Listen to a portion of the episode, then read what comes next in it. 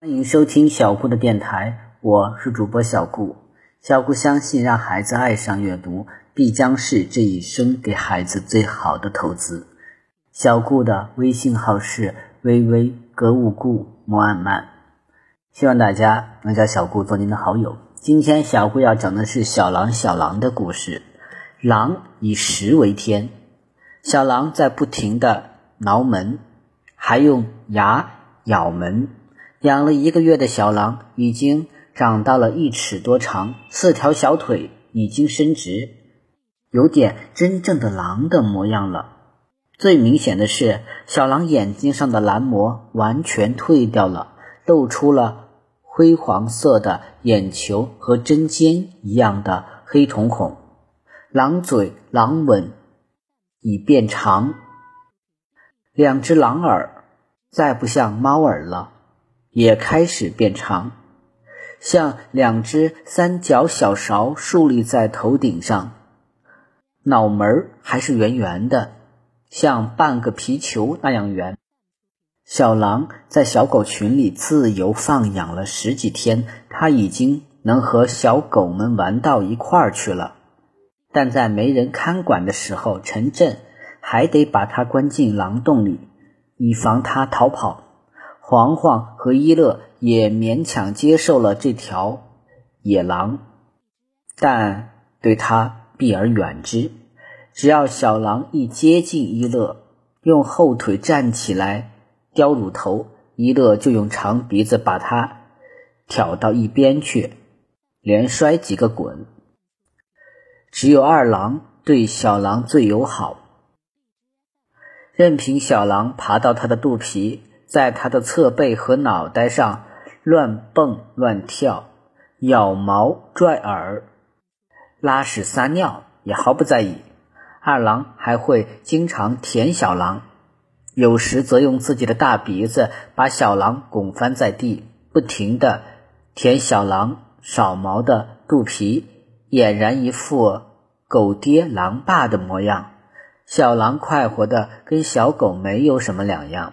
但陈震发现，其实小狼早已在睁开眼睛以前就嗅出了这里不是他真正的家。狼的嗅觉比他的视觉醒得更早。陈震一把抱起小狼，但在小狼急于进食的时候，是万万不能和他亲近的。陈震拉开门，进了包，把小狼放在铁桶炉前面的地上。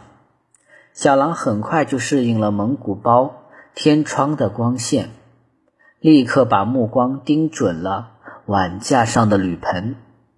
陈震用手指试了试肉粥的温度，已低于自己的体温，这正是小狼最能接受的温度。野狼是很怕烫的动物，有一次小狼被热粥烫了一下。吓得夹起尾巴，浑身乱颤，跑出去张嘴舔残血。他一连几天都害怕那个盆。后来陈震给他换了一个新铝盆，他才肯重新进食。为了加强小狼的条件反射，陈震又一次一顿的大声说：“小狼，小狼，开饭喽！”话音未落，小狼嗖的向空中窜起。他对“开饭喽”的反应，已经比猎狗听口令的反应还要急爆。陈震急忙把食盆放在地上，蹲在两步远的地方，伸长手，用炉铲压住铝盆边，以防小狼踩翻食盆。小狼便一头扎进食盆，狼吞起来。世界上，狼才是真正以食为天的动物。与狼相比，人以食为天实在是太夸大其词了。人只有在大饥荒的时候，才会出现像狼一样凶猛的吃相。可是这一条小宝狼，吃食天天顿顿都充足饱胀。仍然像饿狼一样凶猛，好像再不没命的吃，天就要塌下来一样。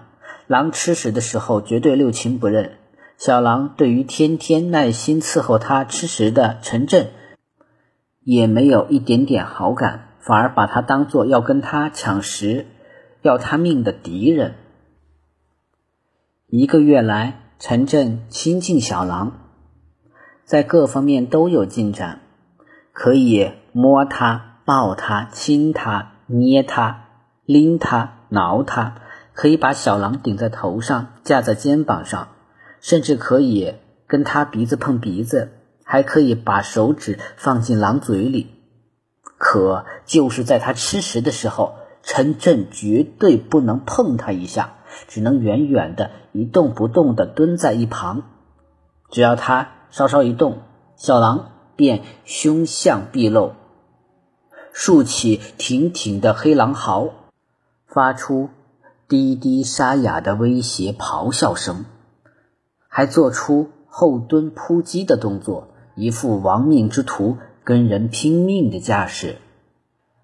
陈震为了慢慢改变小狼的这一习性，曾试着把一汉式高粱穗扫帚伸过去，想轻轻地抚摸它的毛，但是扫帚刚伸出一点，小狼就疯了似的扑击过来，一口咬住。拼命后拽，硬是从陈震手里抢了过去，吓得陈震连退好几步。